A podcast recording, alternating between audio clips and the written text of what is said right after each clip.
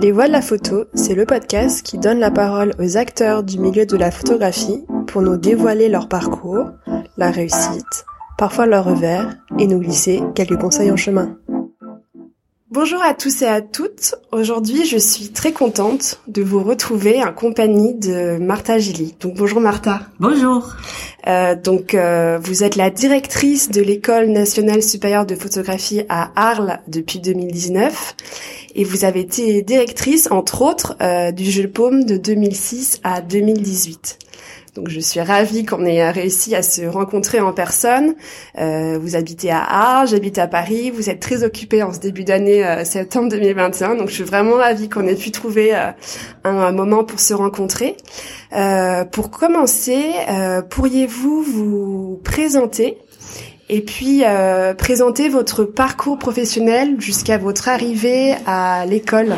Vous l'avez dit, hein, je, je suis Martha Gilly, je suis née à Barcelone.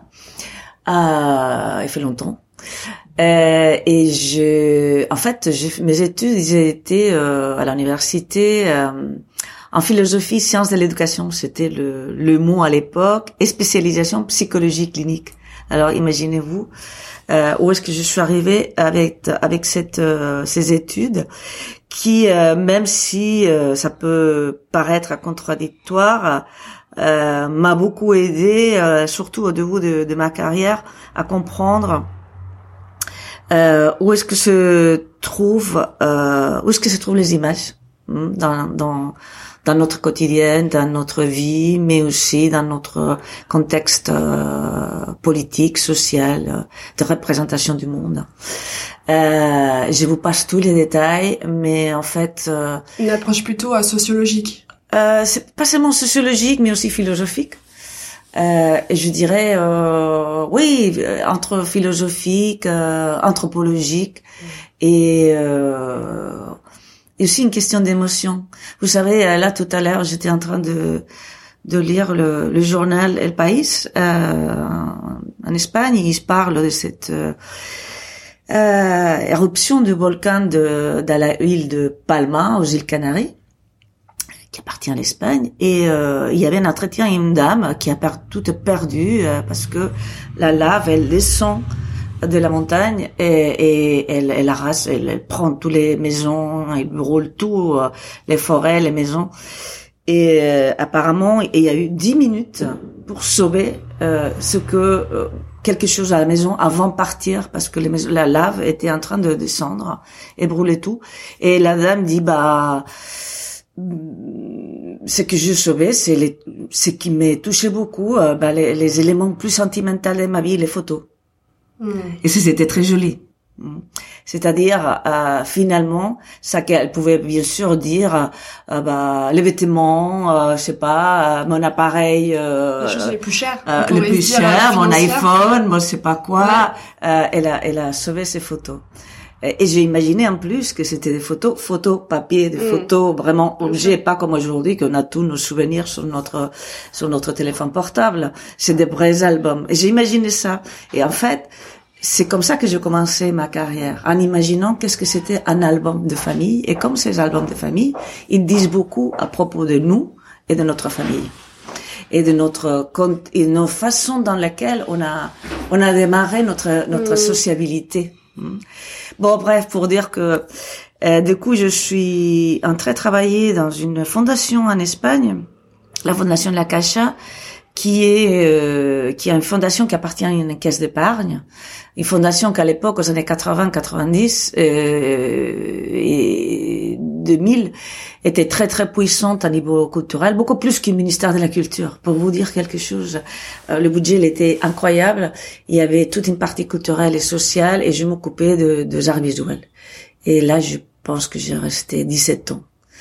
Euh, je m'occupais de la même chose que je faisais au Jeu Pomme, mais à Barcelone à Madrid à Séville, par toute l'Espagne, c'est-à-dire la programmation d'expositions d'art visuel, de photographies, des vidéos, euh, des artistes, surtout au début de récupérer des artistes, euh, plutôt des photographes espagnols qui ont été jamais euh, montrés à cause de, de la dictature.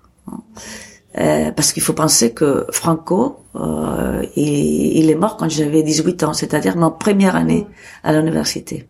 C'est-à-dire quand j'ai commencé à être soi-disant adulte et j'avais pas encore les droits de, de vote parce que c'était à 21 ans. Euh, c'est là où, où, la vie euh, pour nous tous jeunes de la génération des 75 a commencé. Et euh, du coup, enfin, comment comment s'est passé euh, quand même ce, cette évolution de de, du, de votre formation plutôt littéraire à la à aux, images, est-ce que c'est dans votre entourage? On vous a enfin, vous aviez euh, vos parents ou vos qui, qui, qui travaillaient avec des images, ou alors c'est venu un petit peu par hasard euh... Euh, C'est par hasard. Euh, c'est par hasard. Euh, mes parents, ils travaillaient pas du tout dans les images. Je dirais peut-être tout le contraire. Mon, père, il était pasteur protestant. Imaginez-vous, en Espagne franquiste, un pasteur protestant, c'était vraiment euh, quelque chose de bizarre, euh, presque interdit, euh, parce qu'il y avait que euh, la religion catholique qui était la religion de l'État, mais toutes les autres religions, euh, elle était d'abord interdite et après tolérée. Mais entre la tolérance et la liberté, il y a vraiment un grand chemin. Et non, ben en fait, euh, c'était parce que pendant mes études euh, à l'université de Barcelone, d'abord à Madrid et après à Barcelone, je devais payer mes études euh, parce que mes, parents ils étaient pas riches et on était et on est cinq frères et sœurs. Et pour payer les études, je commençais à travailler comme secrétaire à une école de photographie à Barcelone. Euh, il s'appelle, euh, il elle existe encore, euh, l'Institut d'études photographiques de la Catalogne. Et, euh, et, en fait, je faisais les inscriptions, hein. je me coupais les inscriptions, euh, bah, tout, toute la partie logistique. c'était pas, j'étais pas intéressée parce qu'en fait, je, je, faisais mes études à l'université. J'ai travaillé l'après-midi et le matin, j'allais à mmh. l'université. Et petit à petit, ça m'a commencé à intéresser, à intriguer. Et euh, quand j'ai fini mes études, je me souviens que hum, quelqu'un m'a demandé euh, à l'université d'organiser une séminaire sur euh, les liens entre la perception, l'inconscient et l'image photographique. Imaginez-vous là maintenant, c'est comme c'est trop complexe, mais à l'époque j'étais hyper ravie. Et c'est comme ça que j'ai commencé à faire des liens. Comme je dis euh, souvent, euh, dans ma vie, j'ai toujours essayé de construire des ponts plutôt que de, mm. de, les détruire. Et des ponts avec des choses qui parfois sont complètement euh, délirantes ou impraisemblables. Mais ça marche parfois et, ça marche, et parfois ça marche pas du tout. Et vous êtes resté euh, combien de temps à la, la Keisha? Quelque chose comme 17 ans. Bah, je suis partie de la Cacha justement pour aller au jeu de paume. je suis partie en 2006 et en 2006, je, je démarrais au jeu pour et je commençais. En fait, c'est long hein, parce que à la cachette, je pense que je commençais à travailler là, là je, à la fin des années 80, euh, mais c'était qu'en freelance euh, parce que j'avais des enfants déjà. Et je préférais euh, euh contrôler mes horaires, chose que euh, à l'époque cette histoire de, de pouvoir concertation familiale n'existait pas euh, mm. à, à l'époque en Espagne. Et euh, j'avais pris euh, le, le pari de, de, de voilà d'être euh, autonome, indépendante et, et, faire des expositions et commissaire des expositions et créer des programmes des expositions par. Euh, mais j'ai travaillé déjà à la Cacha en 90, 88 ou 89. 89 peut-être, hein. et jusqu'à 2006, imaginez-vous. Et pourquoi vous avez voulu, euh, euh, enfin en tout cas, euh, travailler au Jeu de Paume à Paris Et, et est-ce que en quelques mots, vous pourriez juste expliquer qu'est-ce que c'est le Jeu de Paume pour les gens qui, qui n'y sont jamais allés ou qui ne connaissent pas? Euh, Parce que justement, je, je suis restée trop de temps à la cacha. Euh, là, avec la distance, je comprends très bien parce que j'avais deux enfants euh, et, et j'étais célibataire euh, pendant, ben voilà, quand la, la, petite avait cinq ans. Euh, et j'étais euh, en charge de mes enfants toute seule et du coup euh, c'était bien de rester dans un mmh. lieu fixe et avoir un salaire chaque mois. Mmh.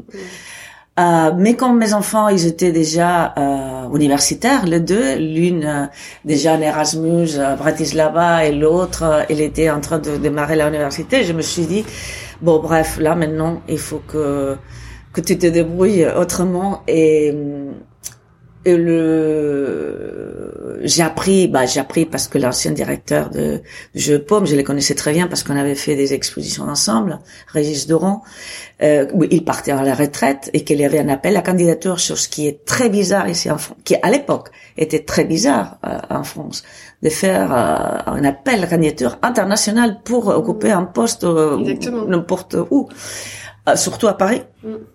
bah je me suis présentée et je me suis dit, euh, avec mon français et en étant quelqu'un du Sud, avec euh, autant de conservateurs de l'État euh, en, en, France et, et venu de, de, des études au Musée des Louvre, par exemple, j'ai aucun chance, mais je, tente. Et euh, effectivement, euh, j'ai eu les postes.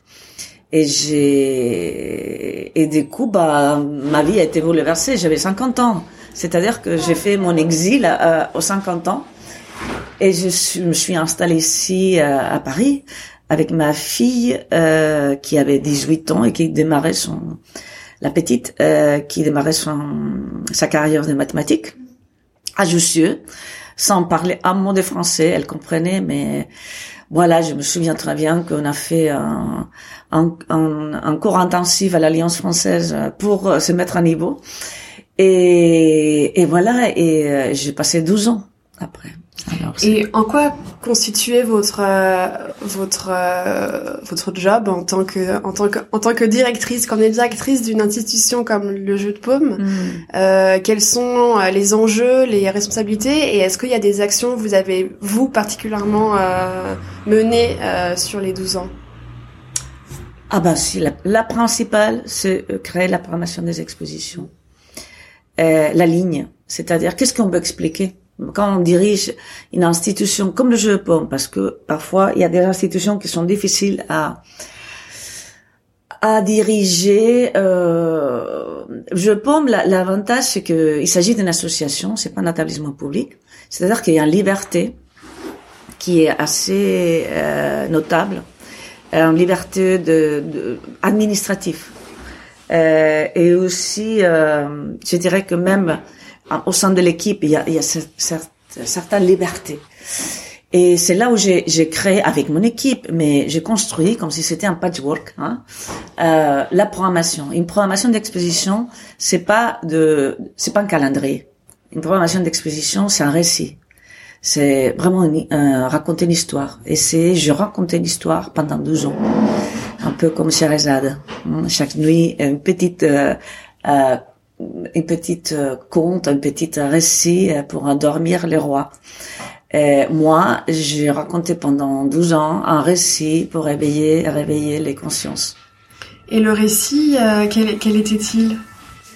Pour moi, ce qui est important en jeu de paume, c'est que j'ai pu, avec mon équipe, euh, créer quelque chose qui était complémentaire à tous les la, la grande offre culturelle et d'exposition qu'il y a ici à Paris et que je pense qu'il a créé quand même un, un lieu euh, pas seulement euh, topographique ou géographique dans la carte euh, la cartographie des centres culturels à, à Paris mais je pense qu'un lieu dans les consciences aussi euh, le jeu pomme, du coup, c'est un lieu d'exposition, mais ils font, il y a, il y a aussi d'autres, d'autres événements, d'autres actions. Est-ce que euh, vous pourriez bah, Ils sont liés, hein.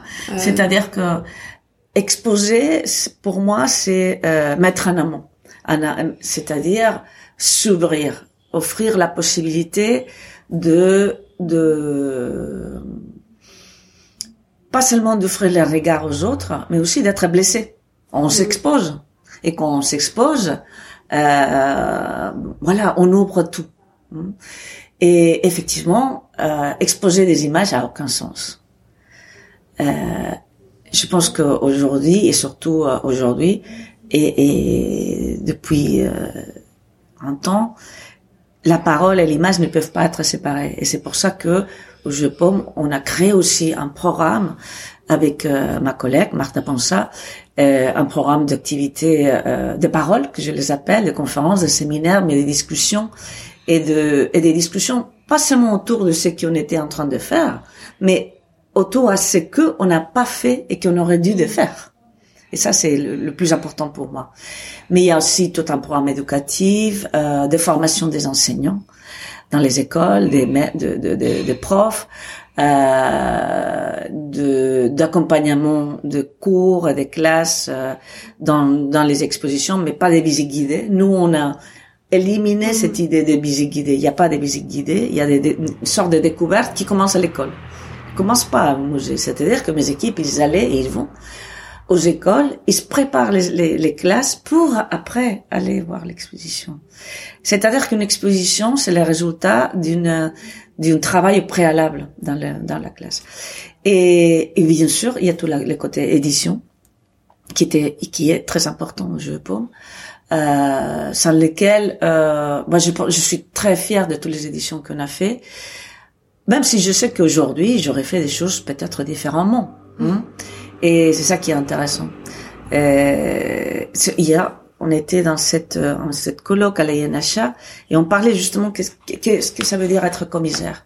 Et pour moi, être commissaire, c'est euh, découvrir pendant l'accrochage d'une exposition qui, qui tu as travaillé pendant deux ans, qu'en fait tu t'es trompé, ou que tu n'as pas réalisé, c'est pas c'est trompé, mais parfois c'est tu n'as pas réalisé certains rapports et certaines relations avec des choses qui sont là maintenant sous l'espace.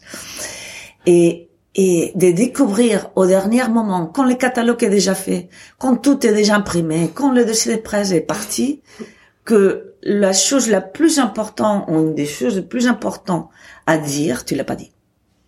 Et ça, pour moi, c'est, c'est, c'est un, c'est un travail qui est pas mort, qui est vivant. Mmh. Une mise en question permanente. Tout à, tout, tout à fait. Mais c'est pas seulement une mise en question, sinon c'est permettre de découvrir et d'être blessé dans son orgueil, bien mmh. sûr. Mmh. Qu'est-ce que vous avez trouvé euh, particulièrement difficile euh, avec un poste à responsabilité euh, comme celui-ci? Ouf, euh, moi, ce que je trouve le plus difficile, même dans les postes que je suis là maintenant, comme directrice de l'École nationale supérieure de la photographie, euh, c'est toute la partie administrative. Euh, c'est pas difficile, c'est que elle est tellement importante, tellement importante. Euh, en quantité Non, elle, elle est vitale que ce soit bien faite.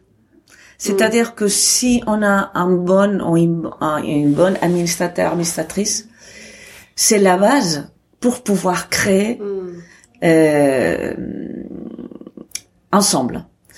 Et, et je, je pense que j'ai eu la chance d'avoir une administratrice géniale avec qui je j'avais un super bon rapport. Euh, mais je sais que euh, bah, toute la question des ressources humaines, toute la question administrative et des budgets, euh, bah, tout le sacrifice budgétaire qu'on doit mm. faire d'un côté pour arriver à l'autre, ça c'est le plus difficile. Mm. Et, mais c'est très important. Il y a mes collègues euh, commissaires parfois ils négligent cette partie-là, mais pour moi, si on n'a pas les, les outils pour créer, euh, on peut pas créer et après avoir un trou budgétaire euh, insurmontable et euh, mettre en abîme ce qu'on est en train de dire et de faire. Euh, sans aucun sortie. C'est-à-dire que parfois il y a des institutions qu'avec une seule expédition ils sont déjà exposés euh, à, à, la fermeture presque. Alors moi je suis très très consciente de ça et c'est pour ça qu'il faut avoir quelqu'un avec euh, très très fort. Moi, j'ai eu la chance de que l'équipe de Jeux Paume a été euh, en général très très très euh, voilà solide, solide et en même temps euh, qu'ils ont partagé euh, le, le projet. Le jeu de pommes, c'est du coup c'est une association, donc euh, les sources de financement, c'est un peu l'État, un peu des privés, c'est ça? Tout à fait. Un peu du. À l'époque, c'était. À l'époque, c'était. Euh, alors là, je pense que c'était 75, euh, 25, 75 public. Euh, euh, ça dépend de l'année, hein. Mm. Euh, oui, plutôt public. C'est-à-dire un, un, un financement du ministère de la Culture pas la région, pas l'île de France, que le ministère de la Culture. Et après, on avait... Euh, billetterie aussi, pardon. Bien sûr, billetterie, et beaucoup de mécènes aussi. De mécènes ponctuels pour des projets ponctuels. Euh, mais et des mécènes aussi euh, qui nous accompagnent au long de l'année. Hein. Je me souviens de Netflix OVC et, euh, et aussi euh, on, avait on avait pas mal de mécènes qui nous ont suivis et je gère le coutre euh, pendant des années.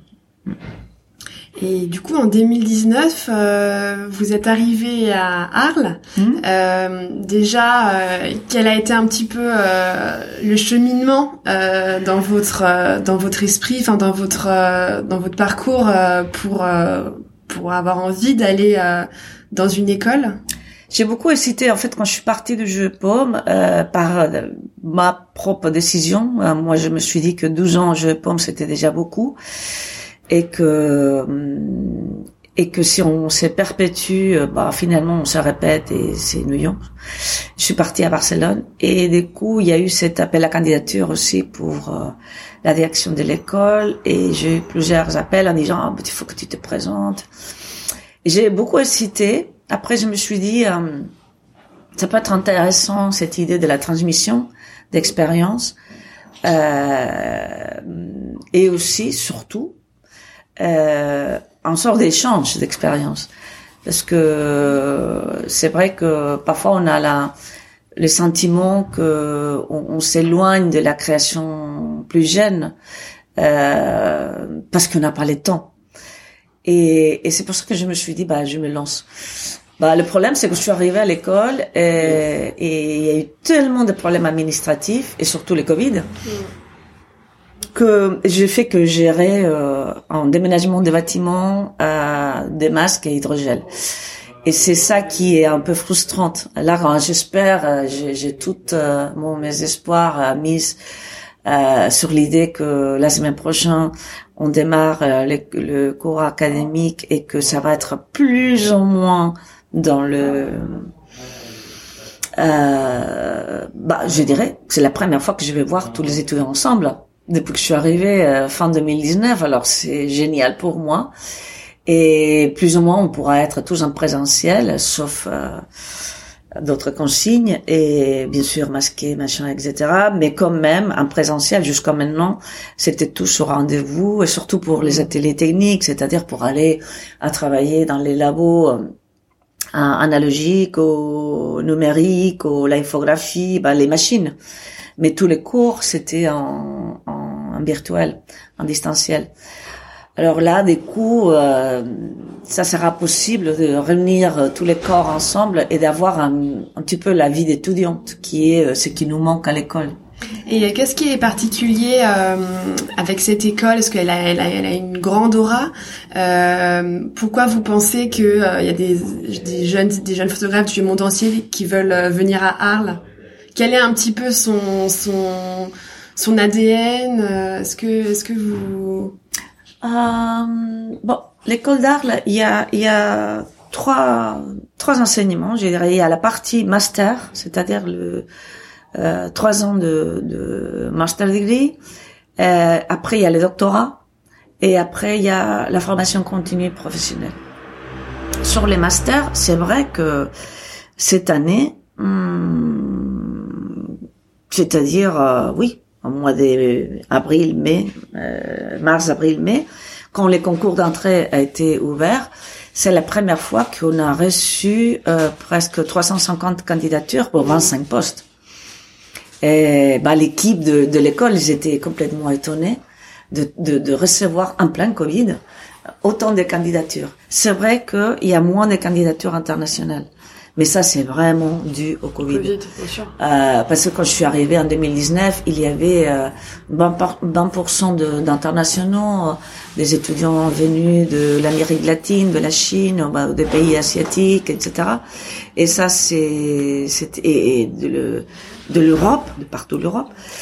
Et ça, c'était très bien. Cette année, c'est beaucoup plus timide. Hum, mais je pense que ça ça va aller parce que ce que je trouve intéressant c'est cette euh, cette mélange euh, que j'aimerais qu'il soit beaucoup plus euh, effectif. Et ça bon bah, on est en train de d'y travailler. Là par exemple on on, va accueillir euh, euh, quelques artistes surtout un artiste qui est à Marseille maintenant qui est rentré en en France euh, avec cette association qui s'appelle euh, Association d'artistes en exil. euh, des artistes afghans qui, qui sont arrivés à, partout, à Paris et à, Marseille, euh, qui, qui ont fui de, de, de, de cette crise euh, en Afghanistan. Et, et ben justement, on va accueillir euh, des artistes afghans comme pour échanger avec les étudiants, pour travailler avec les avec les enseignants. Et je, je pense on est en train de créer des résidences d'artistes avec euh, certains pays euh, méditerranéens, euh, avec les réseaux des écoles d'art du Sud, c'est-à-dire il y a un réseau qui s'appelle les écoles du Sud, qui réunit des écoles de Aix, de Aix-en-Provence, de Toulon, d'Avignon, de Marseille, euh, de Nice, même de Monaco, et on est en train de se réunir pour créer ces sortes de, de cette, euh, cette, euh, ces projets qui s'appellent Miramar, euh, qui a comme objectif de faire circuler des diplômés de nos écoles par, par plusieurs pays méditerranéens, en, en, avec des conventions avec différentes institutions euh, dans plusieurs pays, en Allemagne, en Italie, en Égypte, au Maroc, en Espagne et, et en Grèce. Et euh, bah, l'idée pour moi, c'est de créer dans cette école une euh, je dirais une circulation des savoirs et inviter beaucoup d'artistes euh, en résidence pédagogique aussi, si c'est possible. Le problème plus important aujourd'hui, c'est le problème budgétaire de cette école qui vient de déménager d'une petite euh, hôtel particulier qui était au centre-ville, un, grand bâtiment de 5000 mètres carrés euh, super qui a été fait par l'architecte Marmarani euh, mais qui a un coût euh, beaucoup plus important que celle qu'avait l'autre, bien évidemment, et que pour l'instant, euh, niveau, à niveau de subvention de l'État, euh, n'a été pas, n'a été pas conséquente. C'est-à-dire qu'on a beaucoup de beaucoup de dépenses et, et les mêmes la même subvention. Alors, bah, je, je, je, suis en train de m'évatrer. C'est pour ça que je vous dis, que, quand vous me posez la question, qu'est-ce que vous n'aimez pas de votre mm. travail, c'est ça parce que ça m'empêche euh, de, de, pouvoir euh, d'avoir, je dirais, comme une sorte de, d'esprit de d'échange euh, d'idées. Ce que j'adore, c'est lancer une idée et qu'elle soit discutée par tout le monde et détruite, mm. mais que cette idée puisse devenir quelque chose d'autre. Peu importe. L'idée, c'est que l'objectif, c'est de de, de de pas s'arrêter jamais. C'est un peu comme le vélo. Si on s'arrête, on tombe. Voilà. Et euh, cette histoire de, de financement, du coup là, euh, vous essayez de, de trouver des financements euh, privés? Enfin, du coup là, les, les la situation actuelle est... Je... Pour être honnête, euh, le problème de financement maintenant, c'est structurel. C'est-à-dire que euh, je peux pas demander à un mécène de payer les salaires des fonctionnaires de l'État ou euh, mm. l'exploitation d'un bâtiment fait par l'État. Et ça, je pense qu'on on est en discussion avec le ministère et on va y arriver. Et l'autre problème, c'est que, à différence de Jepon qui est à la place de la Concorde à Paris, où déjà c'était difficile de trouver des mécènes. On en, on en trouvait, mais j'avais une équipe de, de communication, des mécénats très forts. Bah, une école n'est pas sexy pour euh, mm. pour euh, les grandes euh, entreprises, etc. Et même comme ça, cette année, par exemple, on a fait un projet pédagogique avec euh, avec la cristallerie de Saint-Louis euh, qui appartient à Hermès et on a travaillé avec avec cette groupe Hermès pour un projet spécifique pédagogique avec les étudiants et les enseignants dans cette cristallerie qui se trouve au, en Alsace. Et euh, on a fait une, des productions de, de, de, de photos. C'était à Arles cet été. Oui, on a fait une exposition. Et ça, c'est ça qu'on appelle un projet pédagogique. Et Hermès nous a soutenus. Euh, on a fait, bien sûr, il y a le, le, le prix Dior, qui est très important pour nous, euh, qui était aussi exposé à, à la mécanique, à, à l'UMA, parce que ça fait aussi avoir un contact avec toutes les écoles, avec vraiment une trentaine d'écoles d'art euh, liées aux images dans tout le monde. Et, et surtout cette année, bah, je suis très fière parce que euh, c'est une une de nos étudiantes qui a eu les prix, cette initiative qui est qui est vraiment, je pense, qu'elle va devenir une, grande artiste. Et elle, elle est déjà, mais elle est très jeune, mais elle a beaucoup de potentialité. Et après, bah, on, on, on a on a des mécénats, mais c'est c'est ponctuel des mécénats mm. euh, sur euh, des bourses de création, des bourses de production avec euh, l'entreprise Euraseo. C'est-à-dire que les mécènes, euh, ils arrivent pour des projets très spécifiques auxquels je, suis très attachée. Mais les mécènes, ils vont pas euh, aider dans les, structures. Mm. c'est normal. Pour un établissement public comme on est, nous, on est un établissement public. Et les frais étudiants sont sont à quelle proportion? Enfin, bah, les étudiants, ils, quand ils s'inscrivent, ils payent euh, 400 euros, 430 euros euh, par an. C'est-à-dire que c'est rien. Ça, c'est les taxes de d'apprentissage. C'est rien. C'est 400 euros. Euh, je peux dire que si vous allez en Espagne pour étudier la photo, vous payez euh, peut-être dix fois, même plus que ça. Euh, c'est rien. Et la formation continue, que je n'ai pas parlé, la formation professionnelle, c'est cette formation qui euh, qui accompagne les professionnels déjà à, à, développer des compétences spécifiques euh, dans plusieurs domaines, parfois techniques, euh, parfois moins techniques. Et ça, c'est payant mais il y a tous ces, ces, ces institutions garantes de, de, la formation, de la formation professionnelle qui, qui aident, qui soutiennent, qui payent. Alors, euh, les étudiants, ils payent pas beaucoup. Et, et en même temps, je pense, et je suis convaincue que les ressources euh, de l'école, ils sont, ils sont très, très riches. Parce que si je vous dis qu'on a un problème budgétaire, je vous dis aussi que l'État a investi beaucoup dans euh, euh, avoir une, euh, une laboratoire incroyable, noir et blanc, couleur, analogique et, numérique incroyable, avec toutes les machineries mm. optiques euh, possibles et impossibles. On a tout en, en développement numérique euh, et d'édition et d'impression et d'infographie qui est exemplaire. On a un studio à tomber par terre. C'est-à-dire que toute la partie de, de, de machines à boire, euh, elles sont très bien développées et, et bien évidemment, euh, l'objectif, c'est qu'elle se développe à fur et à mesure que que que, que l'industrie des, machines à boire suive. Euh, mm, mm. Alors là, c'est c'est magnifique. On a un auditorium aussi à tomber par terre. Bah, je pense qu'il y a des choses qui sont très très très positives euh, euh, où l'État a investi et je suis persuadée que là maintenant, euh, j'espère avant la fin de l'année, on va trouver une solution pour que l'école euh, puisse euh, tenir et pas seulement tenir, mais exceller. Parce que l'école, cette école a excellé toujours, hein, comme vous avez dit, elle a une réputation.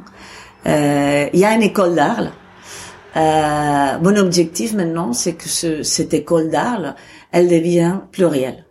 Les écoles d'art, c'est-à-dire euh, que vous, les jeunes, les étudiants, vous arrivez, euh, parce que c'est déjà les cas, c'est les étudiants qui arrivent avec tellement d'idées, tellement de projets que ah bah nous le, le, le, vieux les, et les enseignants ils sont pas vieux hein, mais euh, ils disent ah bah ça j'avais pas pensé et c'est eux qui changent notre regard. Et c'est ça que j'avais envie, et c'est ça que je veux. Quel est le lien entre euh, l'école et euh, la ville d'Arles et euh, les rencontres? Vous avez parlé de d'expositions que vous aviez fait avec des des, des mécènes qui ont été montrés pendant les rencontres. Est-ce qu'il y a d'autres liens entre les rencontres et la ville en général? Bah, je, je, je, viens d'arriver, hein, il fait euh, deux ans que je suis installée à Arles et un an et demi presque en confiné comme mm. tous. Alors, euh, c'est vrai que... Mais avec les rencontres, on a établi un lien très, très privilégié. Déjà, quand je suis arrivée, il y avait Sam Storsey comme directeur qui a dû euh, d'annuler son, euh, son édition à cause des Covid. Et avec Sam, je m'entendais très très bien. Et avec Christophe Wiesner, pareil. et je dirais que c'est la première fois cette année que le l'école est dans les programmes officiels de rencontre. C'est dingue. c'est dingue parce que en fait, l'école et les rencontres d'Arles sont nées de la de la même racine. En fait, c'était un groupe de photographes. À la tête, il y avait euh, Lucien Clergue, qui est le photographe euh, arlésien par excellence, qui ont créé les rencontres d'Arles. Et au bout de deux ans, ils ont créé l'école. Cette école que l'année prochaine va fêter son 40 anniversaire et que l'année 19, je pense, euh, le, le, rencontre d'Arles, ils ont fêté son, leur 40 mmh. anniversaire. Alors, en fait, ils sont cousins germains, euh, l'école et les rencontres. Ils se sont séparés, je sais pas pourquoi. Euh, mais maintenant, moi, je, je, j'ai aucun problème. Au contraire, moi, je pense que les moments importants, je dirais, de, de visibilité à Arles, des visibilités nationales, internationales, locales, régionales, des fiertés, c'est le moment de l'été. Ben, nous, on va mettre tout notre savoir-faire et plus pour que chaque été, on puisse avoir une, un projet porté par les étudiants, mais aussi par les équipes, et surtout avec un, un enseignant, un artiste enseignant, euh, en, en, résidence pédagogique, comme c'est le cas de Enrique Ramirez, avec qui on a fait l'exposition cet, cet, cet, été. Euh, et, l'année prochaine, c'est euh, Estefania Peñafiel, qui est un artiste euh, d'origine équatorienne, mais qui habite ici à Paris. Et Stefania, elle va faire exactement la même chose qu'Enrique, c'est-à-dire qu'elle va commencer en mois de novembre euh, comme artiste en résidence pédagogique à Arles et à travailler avec un groupe réduit d'étudiants et avec un enseignant pour euh, aboutir une nouvelle pièce. Et enfin, l'idée, c'est aussi que les étudiants puissent commencer à comprendre que créer euh, comme, implique aussi euh, des allers-retours de connaissances et des erreurs et de et de trial and error, non, des erreurs et, de, et de réessayer, réessayer et et par exemple cette année ils ont appris euh, comment on va concevoir un projet en plein confinement, euh, quelles sont les ressources qu'on a besoin, euh, comment on va faire pour filmer, parce que c'était un film, mm. comment on va faire pour avoir des autorisations, quelle est l'histoire qu'on va raconter, comment on va, Et ça aboutit à une, une, pièce qui est formidable, qui s'appelle Jardin migratoire, mm. qui a donné titre à, à, toute l'exposition, parce qu'une fois cette pièce, elle était déjà en marche, ils ont aussi, les étudiants et, et l'artiste, choisi d'autres pièces de l'artiste qui pourraient faire écho à cette, à cette nouvelle pièce. C'est-à-dire, ils ont travaillé dans les commissariats dans la mise en scène d'une exposition. Et ça, c'est pour moi, c'est une valeur très très importante euh, parce que ces étudiants, ils ont une, une, une expérience de, de, de, de, de, de conception, de production euh, et de commissariat d'exposition, rédiger des textes, tout ça que euh, peut-être j'aurais pas eu l'occasion de d'avoir autrement. Alors euh, voilà, c'est-à-dire que pour moi, aujourd'hui, cette école, elle, elle, elle, elle va avancer dans, dans la pluralité de pratiques artistiques autour de l'image. Et concernant euh, les, les photographes, euh, les jeunes photographes ou les photographes qui viennent euh, dans, dans votre école, euh, est-ce que vous avez vu des tendances ou en tout cas des une certaine façon de regarder la photographie, de faire la photographie, qui n'était pas le cas il y a quelques années. Est-ce que euh, est-ce qu'il y a, il y, a, il y a quelques euh, éléments qui que vous avez remarqués euh, et qui vont du coup euh, sûrement s'accentuer ou, ou, perdurer dans la façon vraiment dont les dont les photographes jeunes ou en tout cas qui sont dans votre école voient la photographie et, et travaillent. Ben, l'école, elle s'appelle l'École nationale supérieure de la photographie. Euh, mais il n'y a pas que la photographie. Hmm. Il y a pas la photographie. Euh, il y a beaucoup d'étudiants aujourd'hui qui perdent le respect à la photographie. C'est très bien. C'est-à-dire, euh, il y a tellement de façons de travailler avec les images fixes ou en mouvement aujourd'hui. Euh, ça, c'est important pour moi. Euh, et après, il y a des sujets, des sujets qui sont euh, des préoccupations plutôt que des sujets de, de, de, de générations, euh, bah, de ces deux, deux générations, trois que j'ai vues. euh, qui sont très importants et qui sont liés aussi à, à, à comment aux préoccupations de la société en général, de questions de genre, des questions écologiques, euh, des questions identitaires, euh, l'enfermement, bien évidemment, cette année, c'était Mm. très importante. Ben, pensez que Arles, c'est une petite euh, ville euh, où les étudiants arrivent, qui connaissent rien, euh, qui louent un appart, euh, parfois en, en colloque, parfois pas, et qui ont été enfermés euh, pendant des mois et des mois euh, dans un métier qui était, bah, je peux faire des photos depuis ma fenêtre ou avec mes deux colocs. euh, et, et- alors, c'est vrai que l'intime a été très euh, très présente, mais aussi je je, je pense aujourd'hui qu'il y a pas mal de diplômés, c'est-à-dire ceux que sont partis déjà de l'école et que j'ai pas rencontré ou j'ai pas connu que que très ponctuellement, mais que je vois euh, que leur travail il est il nourrit beaucoup plus que pendant l'école. C'est-à-dire l'école, euh, pour moi, il faut penser que l'école, euh, il faut désapprendre à l'école. C'est très bien apprendre à l'école, mais une fois on est parti, il faut désapprendre. Mais dans toutes les écoles, pas seulement l'école des photos, dans toutes les écoles. Et c'est pour désapprendre.